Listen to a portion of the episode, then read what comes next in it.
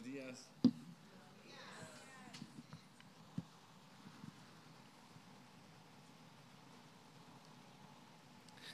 Voy a empezar leyendo el texto base de que voy a ministrar hoy por la mañana. Es 1 Corintios 3, el verso 10.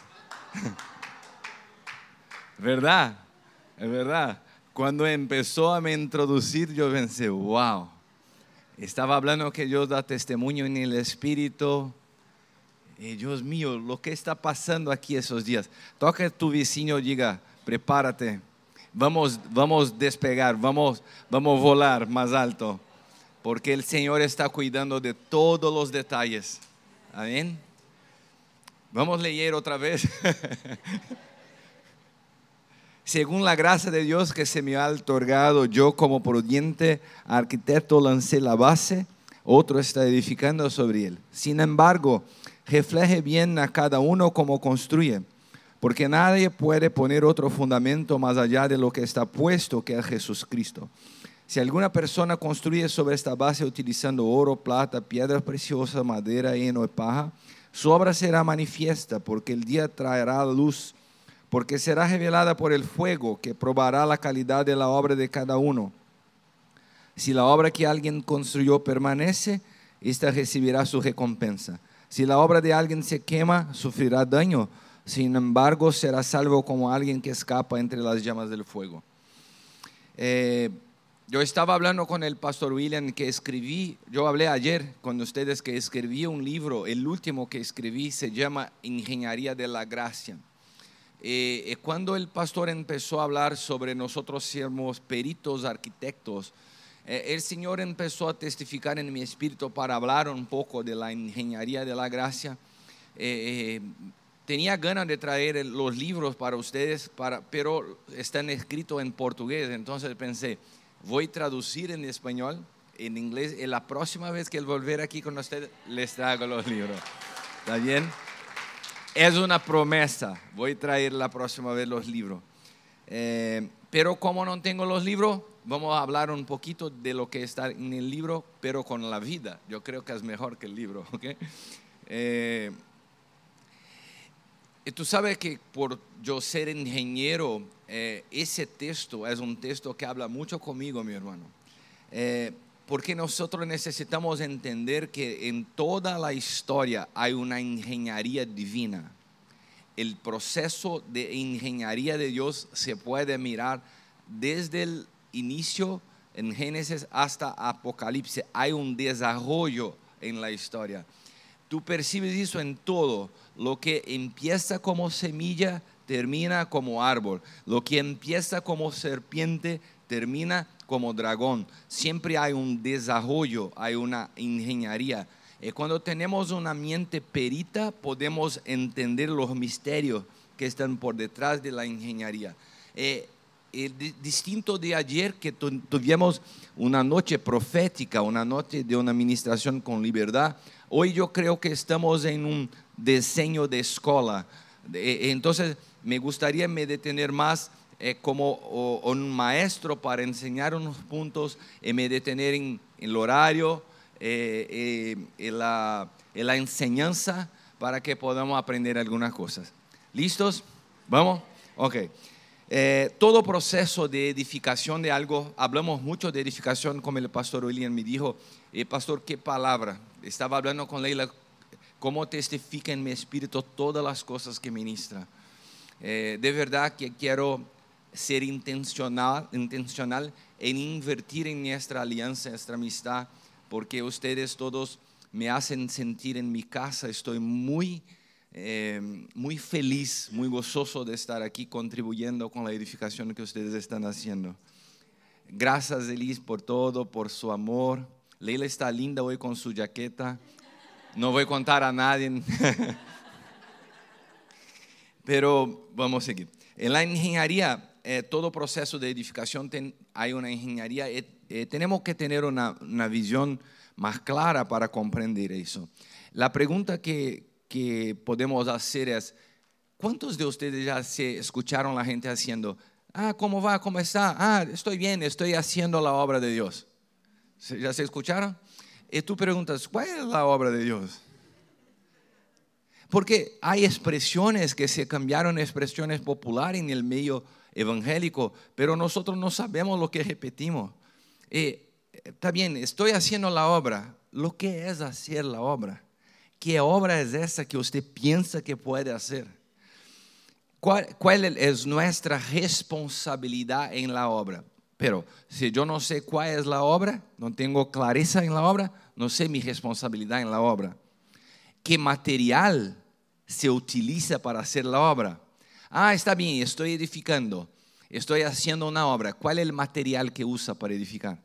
No, apóstol, está haciendo preguntas muy difíciles. No, no, sé lo que es la obra, no sé mi responsabilidad, tampoco los materiales. Entonces, por favor, no me diga que está haciendo una obra. No sabe los materiales, no sabe lo que está haciendo, es su responsabilidad. Solo tienes una expresión popular, pero no sabe lo que está haciendo de verdad. ¿Cuál es, el, diseño de la obra que está haciendo? Toda la obra tiene un diseño y nosotros tenemos que obedecer un diseño. Ah, no sé el diseño. Entonces tú no sabes nada. ¿Y cómo sigue diciendo que está haciendo la obra? Eh, hoy se pone mucho tiempo, se dedica mucho tiempo hablar las cosas que son dejadas en la iglesia. ¿Cuántos de ustedes ya miraron personas predicando hablando, eso no se puede, ese diseño de iglesia está equivocado? Esa, hay mucho tiempo que se gasta hablando de las cosas dejadas. Y el Señor un día me dijo, los peritos no gastan tiempo hablando de las cosas dejadas, se gastan tiempo poniendo luz en lo cierto. Los peritos, los ministros competentes del nuevo pacto no gastan su tiempo denunciando el falso, pero edificando o exacto. Eh, yo, voy, yo voy a poner un texto para que se quede claro lo que estoy haciendo. O sea, 7.1. Dice así, mientras curaba yo a Israel, se descubrió la iniquidad de Efraín. Mira, mientras curaba yo a Israel, se descubrió la iniquidad, la, la iniquidad de Efraín. Cuando se sana, cuando se, se pone luz en la verdad, se expone el falso. No necesitamos nos preocupar con el falso, pero en tener exactitud en el verdadero. Porque si estamos eh, exactos en la verdad, eso por sí solo se denuncia el falso. Eh, y voy a te, dar un ejemplo que pasé eh, como ingeniero en la construcción. Nosotros estábamos, compramos una área muy grande en nuestra ciudad para edificar algunos edificios, torres muy altas, 25 pisos, eh, eh, son eh, edificios muy altos. estaba empezando el primer edificio, estaba en tercero o cuarto piso, y yo, yo era director de las obras, entonces no estaba todos los días en la construcción, pero pasaba una, dos veces por semana para saber lo que estaba pasando. Eh, tenía su propio ingeniero, tenía su propia equipo, pero supervisionaba yo las obras, entonces pasaba dos veces por semana y una vez pasé, estaba en tercero piso, y puse mi carro de lejos, empecé a mirar y, y miré que el edificio estaba poca cosa fuera del prumo, pero centímetros, poco. Y llamé eh, no sé cómo ustedes llaman el responsable, el mestre de obra. ¿Cómo? Sí, pero el responsable, el, el former, ok. No importa, es el responsable por la obra. Llamé a él y hablé, está fuera. Y me dijo, no, no está. Y dije, está fuera. Y él dijo, no, no está. Y yo hablé, ok, hagamos el teste. Baja el prumo, por favor. Entonces bajó el prumo, estaba como 7 centímetros fuera. Y ya habló, Cristiano, ¿cómo miraste eso? Y yo hablé, yo no necesito el prumo porque yo nací en construcción. Mis ojos se pueden mirar con clareza. Él, él me dijo, pero yo también nací en construcción, Cristiano. Yo hago eso toda mi vida. Yo hablé, pero tú estás viciado en su visión porque está todos los días, yo paso de vez en cuando. Entonces no puede mirar. Y habló, ah, qué bueno que miraste en el cuarto piso, porque hay tiempo de ajustar, porque si estuviera en el vigésimo piso, no tendría más lo que hacer. Entonces, pasa un tiempo, empezamos a levantar el segundo edificio, cerca de primero. Paro mi carro y me acuerdo otra vez, cuando llamó el responsable de la construcción, viene, cristiano, no necesitas hablar. Yo hablé, ¿por qué? Y me dijo, porque hoy está fácil para percibir que está fuera del prumo. ¿Por qué está diciendo? Porque hoy tenemos un edificio listo en el prumo y cuando mire el edificio listo, denuncia que el otro está fuera. Entonces, en aquel día entendí el que el Señor me decía, no necesitas denunciar el falso. Edifica en el prumo, porque cuando está algo en el prumo, lo que está fuera del prumo se, se muestra como el texto de Osea. ¿Ok? Eh, y esto puede mirar en todo. Tú puedes tener clases de matrimonio, pero en la verdad que si, si su matrimonio no vive una verdad, no hay clases. Hay gente que gasta mucho tiempo hablando de teorías que no son verdades.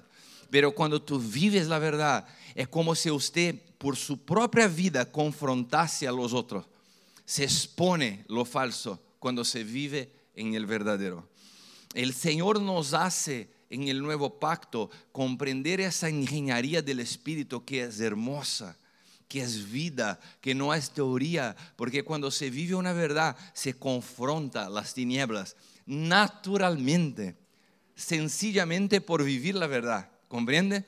Entonces, eh, yo me gustaría me detener para que podamos entender que la ingeniería de la gracia es enfocar en la verdad, en el diseño, y no gastar tiempo para hablar de las cosas que no son, pero para edificar las que son.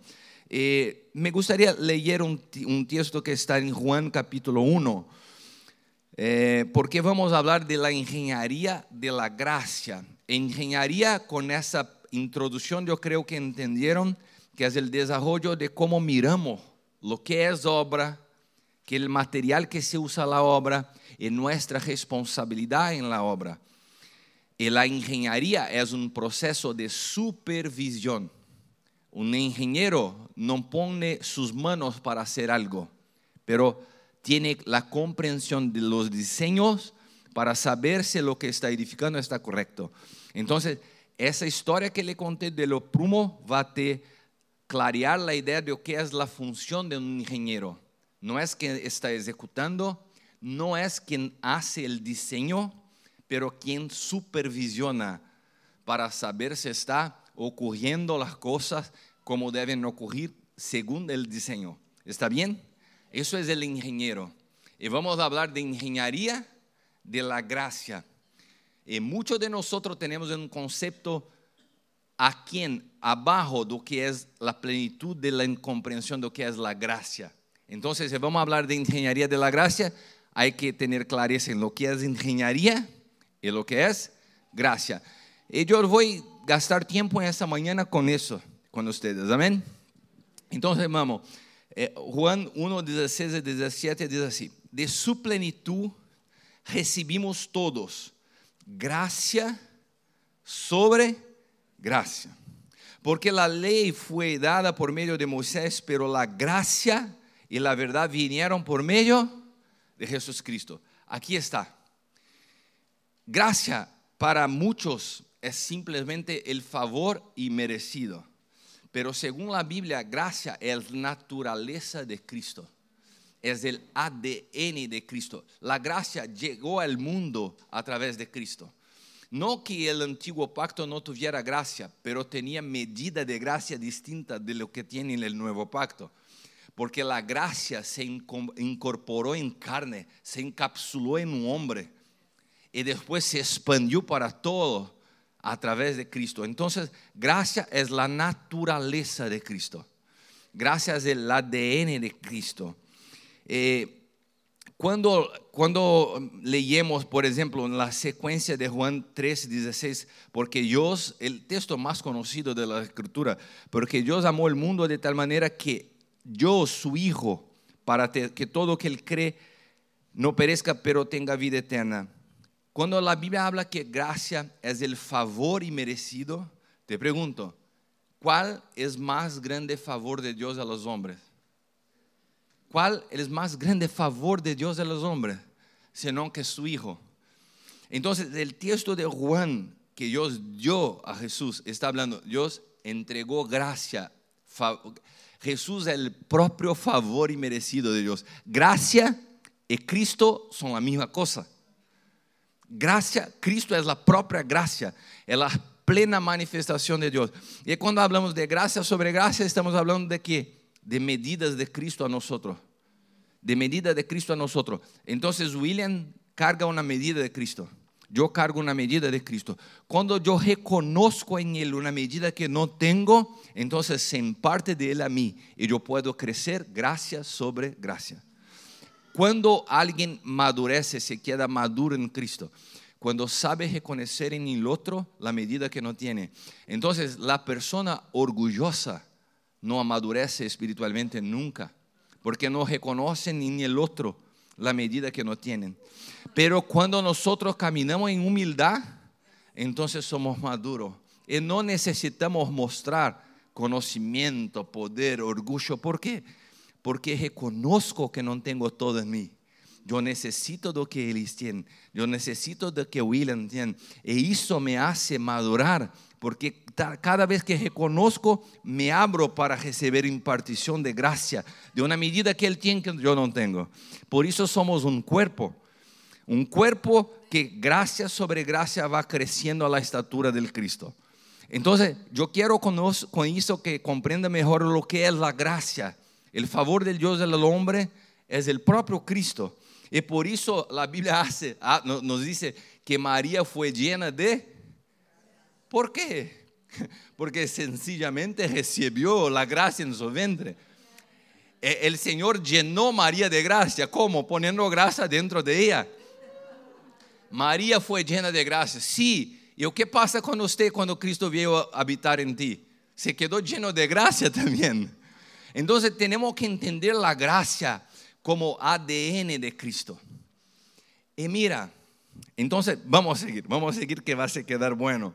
Gracia, si gracia es el componente de Cristo y nosotros estamos siendo edificados en Cristo, yo puedo decir que gracia es el material de la edificación del nuevo pacto. El material que se usa para la construcción del nuevo pacto se llama gracia. Gracia es un componente de construcción que tiene pura tecnología divina. La tecnología del cielo se llama gracia. Todo de más poderoso tecnológico del cielo para edificar en la construcción divina celestial se llama gracia. Y hay algo en la tecnología muy interesante, que la, la tecnología se desarrolla con el tiempo, ¿no es verdad? Si tú tomas el primer iPhone y el iPhone 14 que recién lanzó, hay tecnología que desarrolla uno y se queda más claro, más eh, mejor de se usar hoy do que el primer. ¿Están de acuerdo? Perfecto. ¿Qué se pasa con la iglesia del primer siglo y con la iglesia de hoy? Hoy tenemos más tiempo de desarrollo de la tecnología de la gracia. Entonces la idea que muchos cristianos tienen, ah, vamos a volver a lo que vivía la iglesia primitiva, es una mentira, es un error, porque hoy tenemos un avance en la tecnología de la gracia. Tenemos más clareza, porque como toda tecnología con el tiempo se queda más claro. Entonces nosotros muchas veces nos ponemos los ojos como que en el pasado las cosas eran mejores. No, las cosas están quedando mejores a cada día, pero si no tiene mirada espiritual no puede percibir lo que Dios está haciendo en los tiempos que nosotros estamos viviendo. Y por eso necesitamos de una visión espiritual para comprender la tecnología de la gracia en ese proceso de edificación de la iglesia de Cristo. Amén. ¿Están aquí? Ok. Entonces, eh,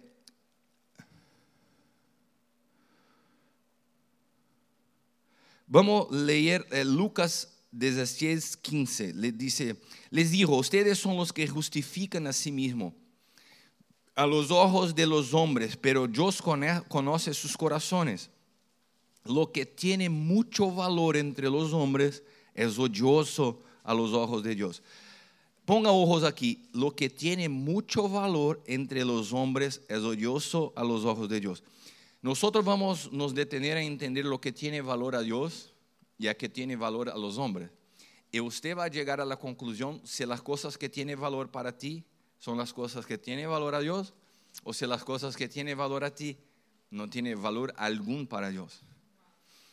Entonces podemos entender si lo que consideramos como pérdidas son pérdidas o son ganancias. Porque si no tenemos la base clara de lo que es tener valor, muchas veces lo que consideramos pérdidas son ganos, lo que Pablo dijo. Y eso está en nuestra base de valor. Ese texto es claro. Lo que tiene mucho valor entre los hombres es odioso a Dios. Estamos en un proceso de edificación eterno. En toda obra de ingeniería, nosotros necesitamos entender que hay dos puntos muy importantes. Exactitud, si quieren tomar nota, ingeniería, dos, centrí- dos centímetros, tres centímetros son terribles. Pueden derrubar un, un edificio. Entonces, exactitud. Eh, segundo, obediencia al diseño. Hermano, no tenemos, no tenemos derecho cuando tomamos un diseño, un proyecto de hablar, ah, no, me gustó eso, voy a hacer de mi manera. No, un ingeniero tiene que ser perito en obedecer diseños, exacto en los diseños. Y esa es la responsabilidad que nosotros tenemos como ministro competente del nuevo pacto. No inventar nada nuevo, obedecer los diseños, es ser exacto en los diseños. Eh, y tú sabes que pasa un tiempo en la historia en que, que Dios, el propio Dios, se queda irado con la generación, la generación de Noé. ¿Y cuál fue la decisión de Dios para juzgar la generación que no obedecía los diseños? Alguien puede me decir, estamos en una clase, una escuela, entonces Dios se queda irado porque una generación hacía distintamente las cosas que fue pedida en el diseño, entonces Dios decide juzgar una generación. ¿Cómo juzgar a la generación? Sabía que ella me iba a decir eso. ¿Alguien está de acuerdo con ella, con esa alumna que está en la primera? Eh, ella dijo que Dios decidió juzgar la generación de Noé con el diluvio. ¿Cuántos están de acuerdo? ¿Cuántos no saben nada? ¿Cuántos no quieren opinar? ¿Eh? ¿Cuántos creen que ella está cierta, que el diluvio fue Dios juzgando a la generación? Pero la generación, cuando la generación está en pecado, Dios toma una decisión. No está bueno, voy a juzgar a la generación. Y Dios no envía el diluvio, Dios envía a Noé. Noé viene antes del diluvio. ¿Por qué? Porque Dios, cuando decide juzgar la desobediencia, Él juzga la desobediencia con la obediencia.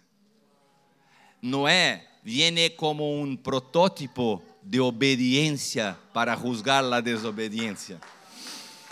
Eh, é tão fuerte que se compreende. Vou, vou repetir.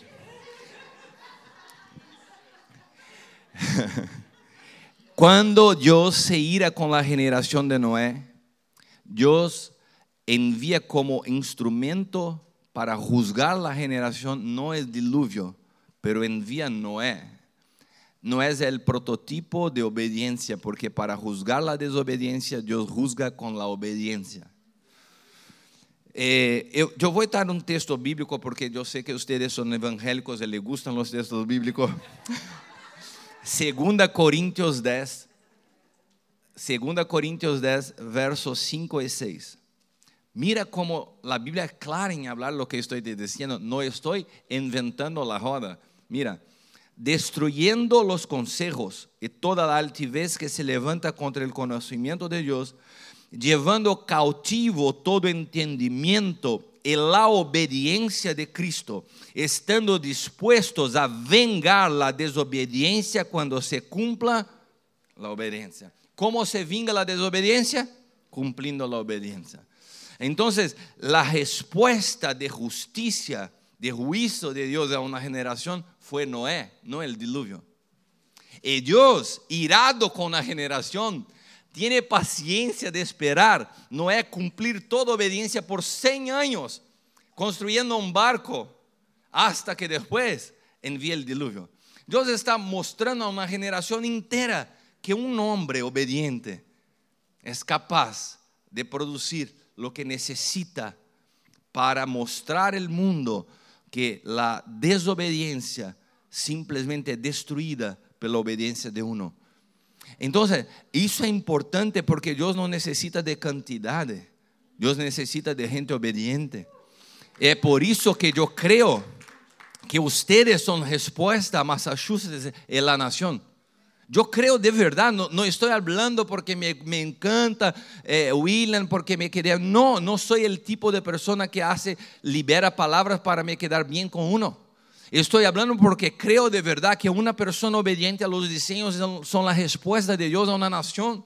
Y ustedes son la respuesta de Dios a la nación que está en una región de mucho humanismo, en una región de mucha pelea en la mente. Ustedes son la respuesta.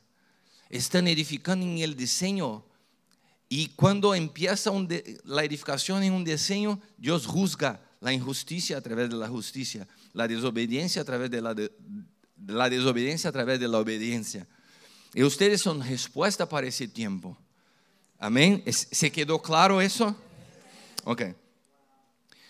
Para, para eso entonces quiero invitarte a comprender mejor la realidad que estamos eh, insertados.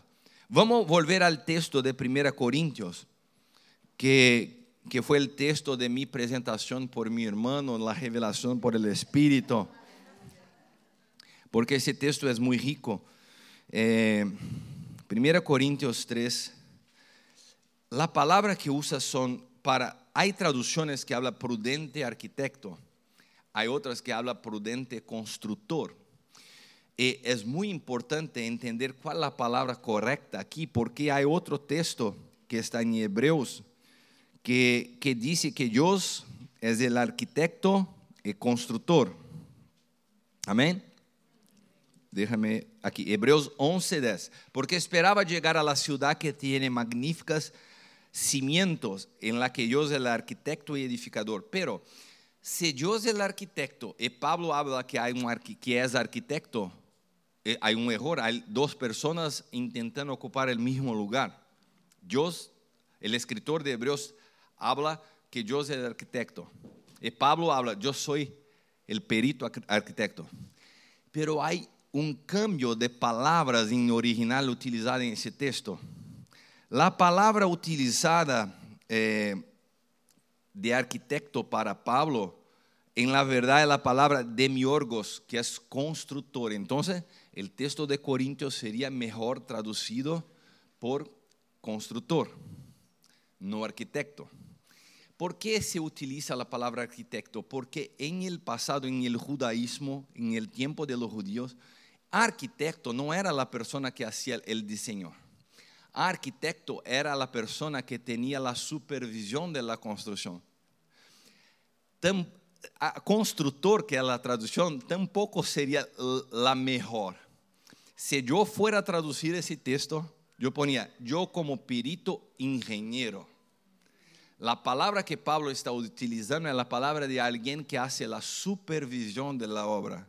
No es que pone la mano para construir, no es el albanil, no es la persona que hizo el diseño, pero es la persona que supervisiona la obra. Pablo está hablando, yo como perito ingeniero puse el fundamento, no que puso con sus manos. Mira, cuando yo hacía obra, edificios en nuestra ciudad, yo me acuerdo que mi hijo era niño y yo pasaba cerca de las edificaciones y hablaba, hijo, papá hizo ese edificio.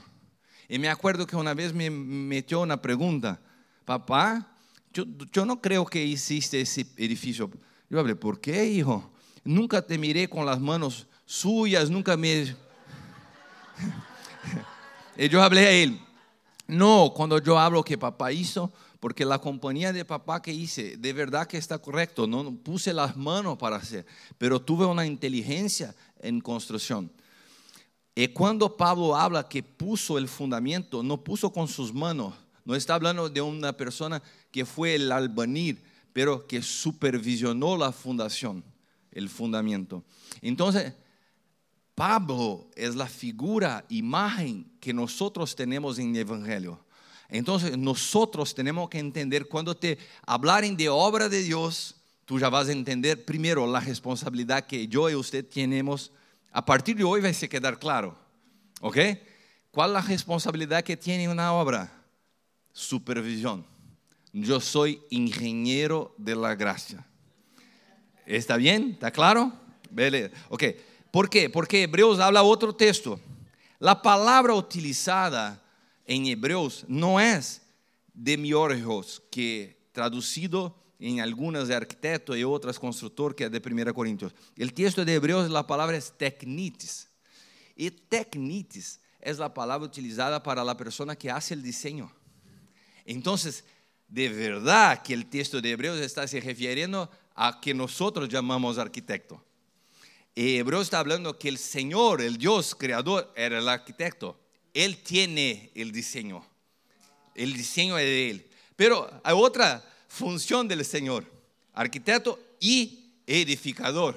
O sea, Él hace el diseño y Él pone la mano para construir. Entonces, ¿cuál es la función de nosotros en esta construcción? Solamente entender los diseños y supervisionar para que pueda se cumplir como está diseñado para ser. ¿Por qué? Porque la obra tiene un diseño que es hecho por el Señor y tiene un material que es el propio Cristo. Porque ¿cuál es la obra final?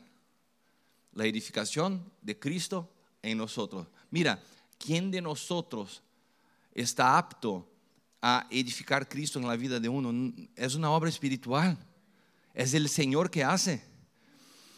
Pero nosotros somos ingenieros, tenemos que mirar si el ambiente hay pureza, si los materiales no tienen mezclas. Nosotros somos responsables por producir un ambiente puro y que el diseño se cumpla, porque el diseño tiene un arquitecto, tiene, ya tiene la persona que va a edificar, nosotros solamente supervisionamos. Porque mira, cuando preguntaron a Jesús, ah, queremos hacer la obra, un monte de pastores brasileños llegaron hablando, ah, quiero hacer la obra, quiero hacer misión, me envía. Los pastores brasileños les gusta mucho hacer la obra. Entonces Jesús dijo, Jesús preguntó a ellos, ¿qué es la obra? ¿Ustedes saben cuál es la obra? Juan 6, 28. Por favor, aquí, aquí está, gracias. Ya está abierta, ustedes son perfectos.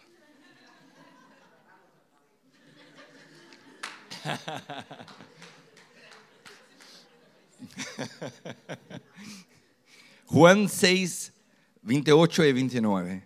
Entonces le dijeron, ¿qué haremos para ejecutar las obras de Dios? Tú miras hoy que usted está entendiendo mejor lo que es la obra, lo que es la ingeniería, de quién es el diseño, quién está haciendo, quién hace la obra, el propio Señor. Mira Jesús escuchando esta palabra. Señor, queremos hacer la obra. Dios, mira, ¿es tan loco? ¿Tú quieres hacer la obra que solamente el Señor puede hacer? Entonces Jesús contesta con una pregunta. Jesús respondió ahí, le dijo, la obra de Dios es que crea en que Él envió. Jesús da una respuesta que habla así, hermano, no tienen como ustedes hacer en algo que Él hace. Tú tienes que creer, creer por fe que Él envió. Yo soy la propia obra. Yo soy la obra que ustedes quieren edificar, porque la obra del Señor es el misterio más poderoso, escondido por siglos, Cristo en nosotros, la esperanza de la gloria. ¿Y cómo se hace para poner Cristo en alguien? Es una obra divina. Es como María fue llena de gracia, nosotros somos llenos de, una, manera sobrenatural, inexplicable. Entonces, eh, el ingeniero no ejecuta, se entiende, administra y la, eh, eh, eh, permite que la ejecución sea hecha por el constructor. Eh, tú sabes que el pastor le gusta también la construcción. Mira que si yo voy a hacer una, eh, contratado como ingeniero para supervisionar una obra. Imagina que usted me contrata, fala, Cristiano, voy a sacar unas vacaciones, no me gusta reforma en mi casa, no me gusta el, el poa, eh, la sujera, eh, la basura, las cosas, voy a me quedar 30 días afuera. Y cuan- y yo contraté un arquitecto, aquí está el diseño, aquí está todo los diseños y yo quiero que mi casa se quede así. Y sale por vacaciones. Entonces yo soy el responsable por la obra. Entonces empiezo a mirar el diseño y a, "Mm, esa color que se escogió mi amigo no está buena, amarillo, voy a pintar de rojo. Ah, esa puerta no está aquí buena, voy a poner una ventana. Empiezo a cambiar porque en mi pensamiento lo que estoy haciendo es bueno. Estoy con buenas intenciones y voy a sorprender a mi amigo. Cuando llegaba se quedar feliz, me encomendó la obra, me encomendó la obra. Yo soy un ingeniero, yo soy, yo soy un ingeniero competente. Voy a hacer mejor lo que me pidió. Entonces llega él de vacaciones, 30 días. Y mira, asombrado. Y yo pregunto, ¿le gustó? Cristiano está loco. ¿Qué hiciste? La casa era amarilla, está roja. No, pero se quedó mejor. Mira, rojo es una color que se queda mejor con usted. Está loco, ¿de dónde sacó eso? Una ventana en lugar de una puerta. No, se queda. Y yo tento convencer a él que mi gusto personal es el mejor para él. Hoy nosotros estamos como haciendo lo mismo. La iglesia tiene un diseño y nosotros intentamos hacer de nuestra manera para convencer al Señor que la manera que nosotros tenemos es mejor para Él. Y mira, si tú sacas los diseños del antiguo pacto, que son sombras de figuras de la iglesia, ¿do que, o que nosotros podemos mirar en el antiguo pacto que son sombras de figuras de la iglesia? Por ejemplo, Noé y la arca. A arca es una figura de iglesia. Cuando Dios levanta Noé para juzgar una generación, usted va a construir una arca. Tú eres un prototipo de Jesús. No es de alguien que puede construir, tú eres un prototipo de Jesús. Por eso está involucrado en la construcción. Pero hay un diseño, tiene que obedecer todas las medidas exactas. Y otra cosa que hay como instrucción cuando se mira la arca, necesita paciencia para la edificación. Nosotros, cuando encontramos personas que no conocen a Cristo, queremos verlas maduras de un día al otro. Y la iglesia necesita tiempo para madurar la gente. Eh, Pero só que madurar la gente no es algo productivo, porque no llena las iglesias. Eh, Seguro que para que madurar la gente lleva tiempo, pero para llenar la iglesia necesitamos llenar de gente que son vacías, son niños espirituales no tenemos tiempo para gastar con todos. Entonces las sillas están llenas de gente vacía. Pero la iglesia de Cristo no son lugares llenos de gente vacía. Se, se necesita tiempo y paciencia para formar a uno. Otro, ok. Otro diseño, el tabernáculo. El tabernáculo también tenía todas las medidas exactas. El color, todo, todo. Solamente tenía que obedecer el diseño. Después hay un loco llamado David que habla, Señor, yo voy a hacer un templo para ti. Porque no puede vivir en una tienda y yo en un templo. La idea del templo no fue el del Señor. La idea del templo fue de David. ¿Tú sabes de eso? Que el Señor nunca pidió a él un templo, una casa, porque el proyecto del Dios, la casa, la única casa él mismo iba a construir, que somos nosotros. Pero David habla, voy a construir a ti una casa. El Señor habla, David, tú eres muy loco, pero me encanta su locura. Tú eres un hijo que me encanta porque es tu, eh, tu locura me, me agrada, la manera como es verdadero, genuino. Entonces también voy a permitir que haga una casa. Pero el diseño es mío. Dios nunca en la historia abrió mano de la posición de arquitecto que él. Entonces, quiere construir también, pero el diseño es mío. Todos los ejemplos del arca, el tabernáculo, el templo, el diseño es del Señor. ¿Y por qué nosotros hoy, en el cumplimiento del diseño, pensamos que el Señor va a abrir mano del diseño y va a hablar, ok, la iglesia puede cada uno ser una cosa. En Estados Unidos la iglesia es una cosa, en Brasil es otra cosa. Los pastores aquí eh, de una manera, la edificamos de otra manera. ¿Por qué? Porque la gente está esclava de una naturaleza adámica, egoísta y personal. Y nosotros no entendemos que somos parte de un cuerpo y que tenemos un diseño común. Entonces, cuando se mueven las naciones, encuentra gente como ustedes, nosotros encontramos en el mismo diseño y por eso se testifica en el Espíritu. Y por eso la fuerza que hay es cuando estamos en el mismo diseño, porque es el diseño que obedece al proyecto del arquitecto. ¿Ok? Entonces, nosotros somos responsables como ingenieros de la gracia a entregar al Señor lo que Él diseñó desde la eternidad. Nosotros no tenemos el poder de edificar, de construir, de poner las manos, pero de administrar. Somos, ¿cómo, cómo se llama? Mayordomos de su gracia.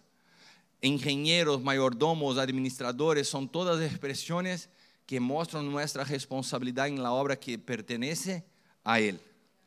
Tengo ocho minutos. ¿Cuál es la, la más importante responsabilidad de un ingeniero? Conocer el, conocer el proyecto. Tú tienes que conocer cuál, cuál es la obra. Tú tienes que entender cuál es el material de la obra. Que no puede haber mezclas. Hay que haber pureza. Eh, yo voy nosotros vamos a tener otro tiempo, después voy a proseguir, pero quiero contar a ustedes de una experiencia que pasó en Brasil. Un ingeniero muy famoso de una constructora muy grande hizo un predio que se quedó muy lindo. En Río de Janeiro se vendió todo. Y pasó un tiempo como que 20 años la gente compró el predio, el edificio era lindo y la gente estaba viviendo y de repente, no más que de repente, el, edificio viene abajo y se mueve una multitud de gente. Y, fueron a investigar lo que pasó. El hombre para economizar la plata puso arena del mar eh, para hacer el concreto de la obra. Tú sabes que el hierro que va en la construcción, eh, el, el, hierro recibe cimiento, el concreto, para proteger de la oxidación. Eh, porque ¿qué es la oxidación? El proceso de, que, de corrupción que, que se tiene con la exposición al aire. ¿Qué pasó? Si existe algo que puede acelerar el proceso de corrupción, de oxidación, es el sal. Y se pega arena del mar y se pone algo que es para proteger, se pasa a producir el efecto contrario y corromper. Y se pasó años hasta que la estructura ha venido abajo. Lo que quiero decir con eso, que hay mucha cosa que nosotros estamos mirando, wow, qué lindo, qué grande, qué hermoso, pero internamente hay mezclas. Y las mezclas usted no percibe de primero. Pasa el tiempo, pasa el tiempo y se queda una ruina, un terror. Hermanos, toda la ingeniería del mundo hay un paralelo con la ingeniería del espíritu. El peligro de las mezclas en las construcciones son los mismos peligros de las mezclas en la edificación del espíritu. Por eso Pablo combatía tanto el judaísmo adentro de la iglesia, donde se perdieron los gálatas porque están volviendo con las pláticas del viejo pacto a, algo que Jesús ya, ya se encerró, ya, ya, ya encerró etapa. Ah, a nosotros no, nos gusta el aceite de Israel, a nosotros nos gusta. Ah, no, no tiene le gusta, porque va a pasar un tiempo y va a se quedar en ruina, porque en el proceso de edificación no puede haber mezclas. Entonces, cuando empezamos a comprender eso, precisamos entender que Dios está tan preocupado con la edificación del diseño Porque tú sabes que cuando usted camina en la obra hay diferentes clases de, de empleados. Hay el albanil, supervisor, hay el serviente, la persona que no tiene mucha instrucción, pero está allí sirviendo. Eh, y muchas veces no sabe lo que está haciendo. ¿Qué está haciendo? Ah, estoy transportando material de aquí para allá, pero no sabe no que va, ni qué obra está se tratando, porque está haciendo solamente su servicio. ¿Se comprende? Ok. Entonces, ¿qué muchas veces se hace para que la gente que no sabe leer el diseño se comprenda lo que está siendo edificado? Repita conmigo, una maqueta. ¿Se entiende maqueta?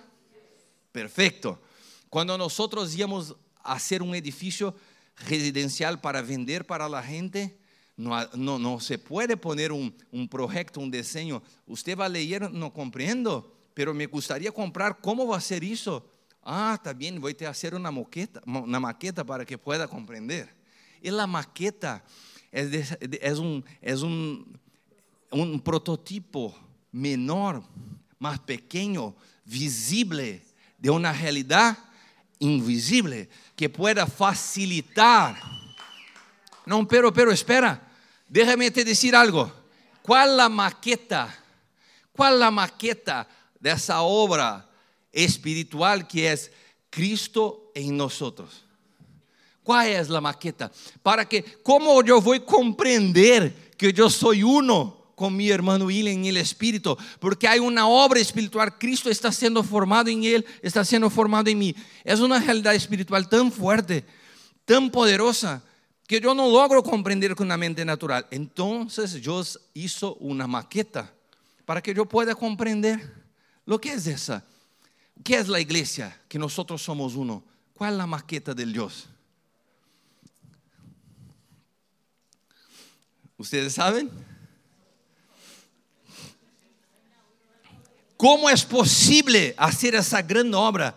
Mira la obra, Efesios 1, 9 al 10. Descubrindo el ministerio de su voluntad según beneplácito que habita proponiendo en sí mismo, de volver a congregar en Cristo todas las cosas, en la dispensación de la plenitud de los tiempos, tanto las que están en los cielos como las que están en la tierra. Convergir todas las cosas en Cristo. ¡Wow!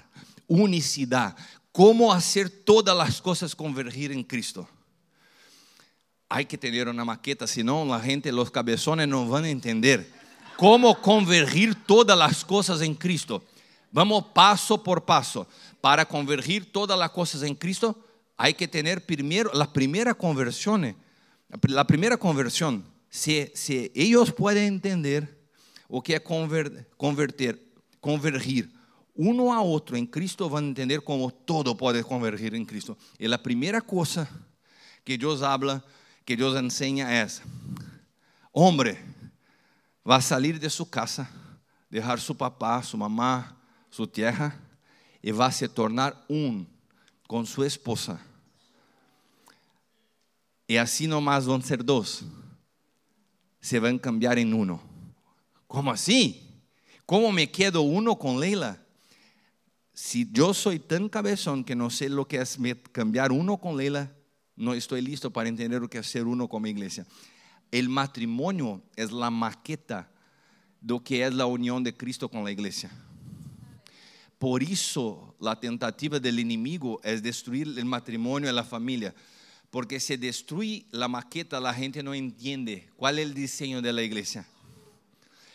Cuando se aumenta los números de divorcios dentro de la iglesia, eso es perfecto para la visión del enemigo porque hablan, están viviendo como iglesia, pero no entienden el principio más grande de la iglesia, lo que es la unicidad. No comprende la maqueta, no comprende el diseño, están se reuniendo como gente haciendo un monte de cosas, pero lejos del diseño. No tiene efectividad en lo que están haciendo. Están fuera del diseño. ¿Por qué? Porque hay una maqueta. Tengo un minuto. Génesis 5, 1 y 2. Este es el libro de las generaciones de Adán. El día que Dios creó el hombre, igual de Dios lo hizo. Hombre y mujer los creó. Mira, creó los dos uno. Y bendijo, y llamó su hombre Adán. ¿Cuál es el nombre que Dios dio a hombre y a la mujer? Adán, los dos. ¿A quién nombró mujer de Eva no fue Dios, fue el hombre. Des- fue Adán después de la caída. Después. ¿Y por qué? Porque Dios llama mujer ajudadora idônea. ¿Y como, yo, ¿Y como Adán llama mujer? Eva. Ajudadora idônea está aquí. Eva está aquí. Todas las veces que yo me alejo del Dios, yo, yo cambio la visión que tengo de la mujer.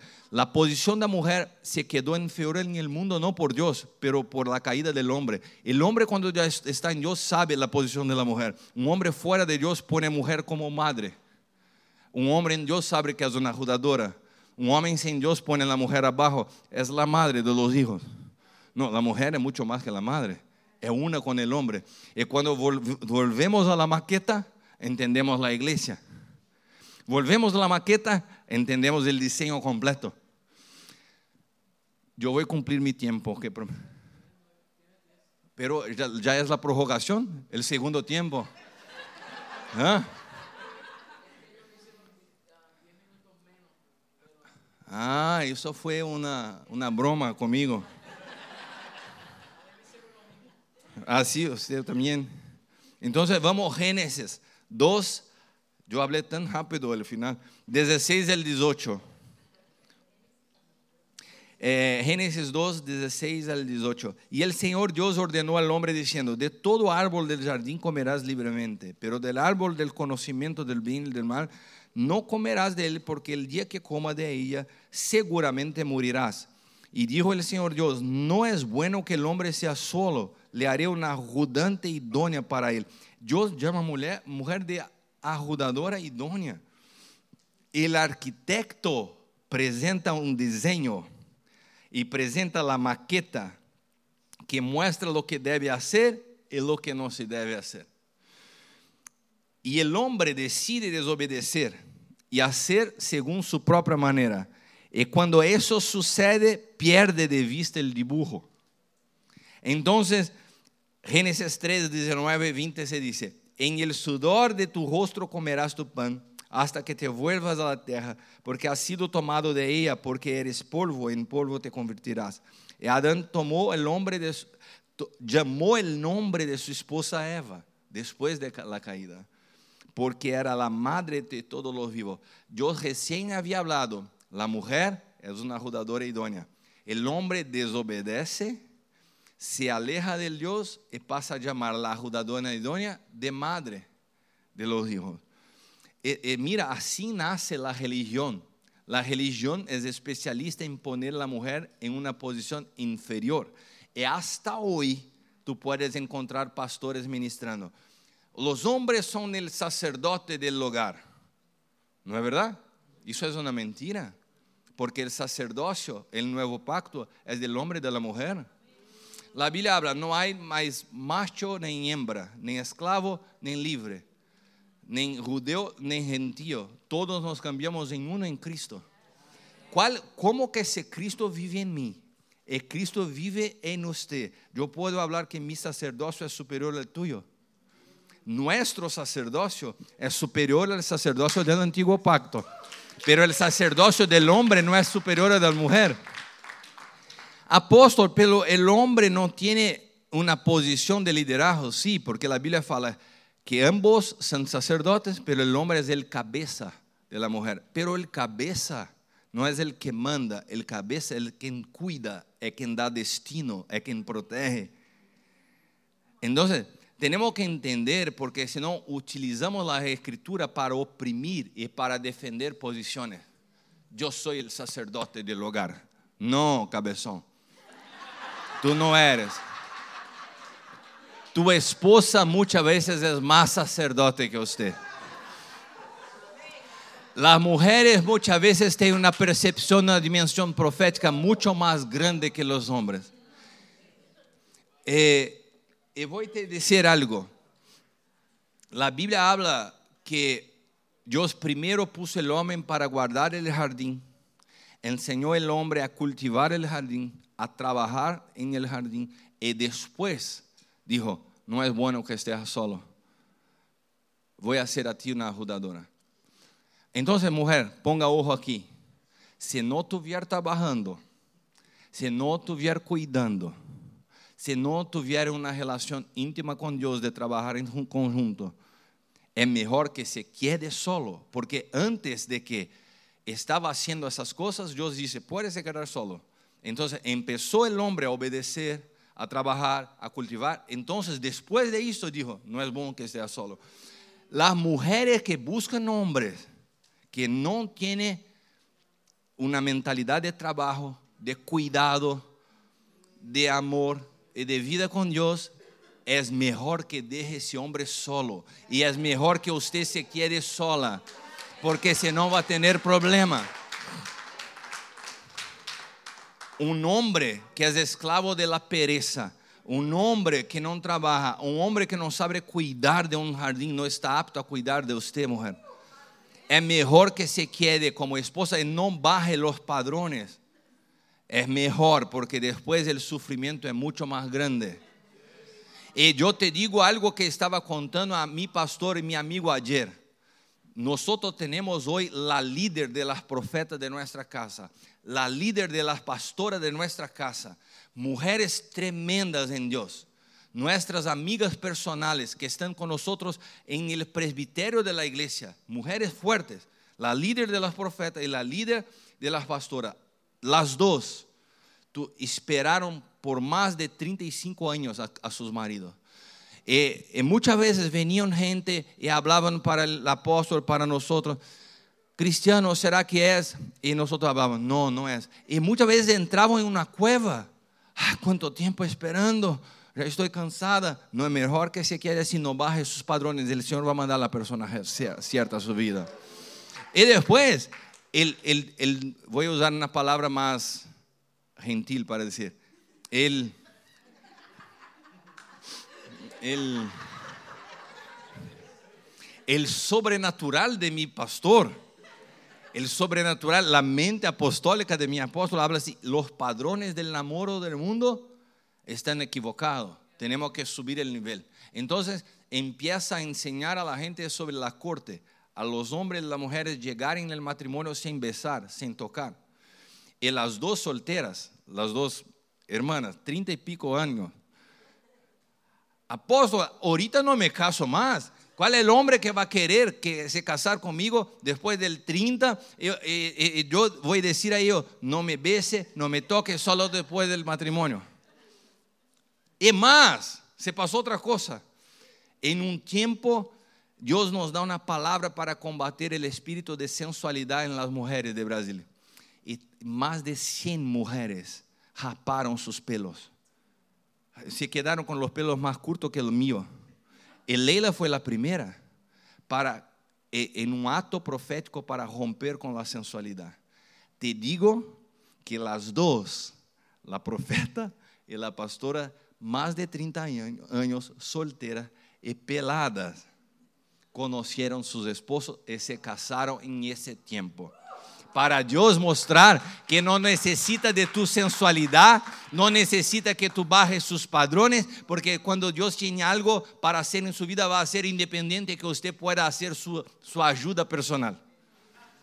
Se mantenga en su posición, entienda, entienda, eh, por favor, preste atención aquí, entienda que estamos tratando de la maqueta.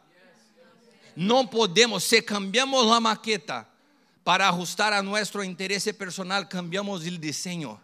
Nuestros matrimonios tienen una responsabilidad de ser luz para poner entendimiento en el diseño divino. Cuando miran nuestro matrimonio, pueden no entender del Evangelio, pero van a entender un diseño de Dios. Porque el diseño de Dios tiene una maqueta que es el matrimonio.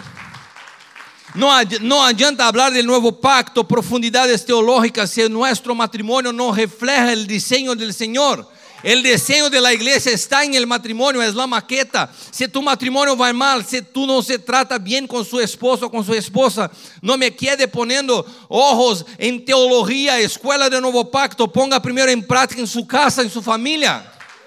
Porque si no va a pasar un tiempo, va a pasar un tiempo y sus hijos van a hablar. Yo no quiero nada de lo que ustedes viven, no es una verdad. No hay amor, no hay paz, no hay alegría en mi casa porque van a la iglesia, es una mentira. Nosotros no podemos más de ese evangelio que ponemos cara de santo, aleluya, gloria a Dios, y llegamos en el carro, ya está la pelea. La salvación no es el objetivo principal del evangelio. El principal objetivo del evangelio es que a través de la salvación possamos crecer a la estatura de Cristo.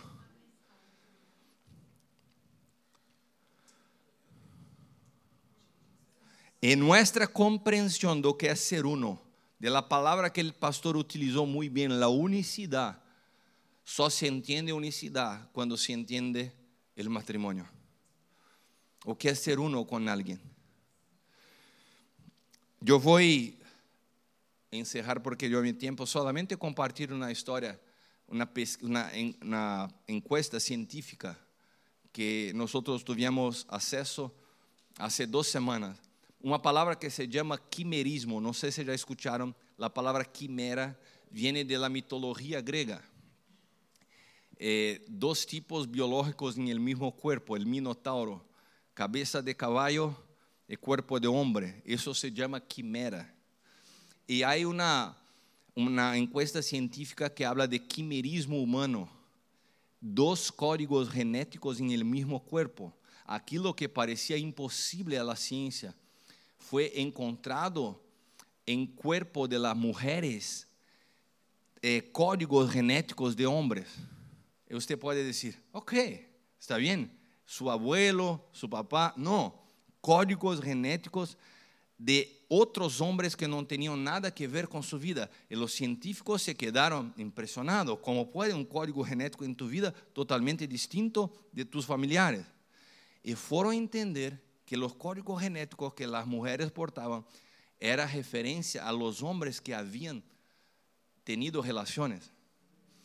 Y que percibieron los científicos que las mujeres cuando reciben el semen de un hombre, eso se torna parte de su genética. Se cambia la genética de la mujer, la relación con un hombre. Wow. ¿Sabe qué está diciendo la ciencia? lo que la Biblia hace, que cuando uno se, se acosta con otro, se cambia una sola carne. Lo que estoy diciendo, la importancia, la seriedad que es el matrimonio. No, es, no estamos brincando de, de satisfacción personal, de realización de placer. Estamos tratando de la maqueta de un diseño eterno. El matrimonio es más serio de lo que tú puedes imaginar. Y sé que mucha gente está mirándome y diciendo, cristiano que yo hago con todas las relaciones de mi pasado. La Biblia nos dice en 1 Pedro que nosotros fuimos regenerados, generado otra vez en Cristo. Si usted tuvo un pasado terrible, el Señor puede te hacer una nueva criatura. Por eso necesitamos todos, usted y yo, pasar por la cruz, nacer otra vez, una nueva vida, no más de la carne, pero del Espíritu. pero te cuento essa história para que sepas a importância do que é a maqueta que chamamos matrimônio e que ponemos pouca atenção. Muitas vezes nos quedamos espirituales, estudando as palavras, conhecendo e descobrindo as coisas do novo pacto, pero a esfera mais importante de poner em prática é em tu casa, em la relação com tu esposo com tu esposa. Aqui testamos se a verdade está funcionando em nossa vida. Amém? Después volvemos en la segunda parte. No sé para quién yo paso. Pastor, gracias hermano.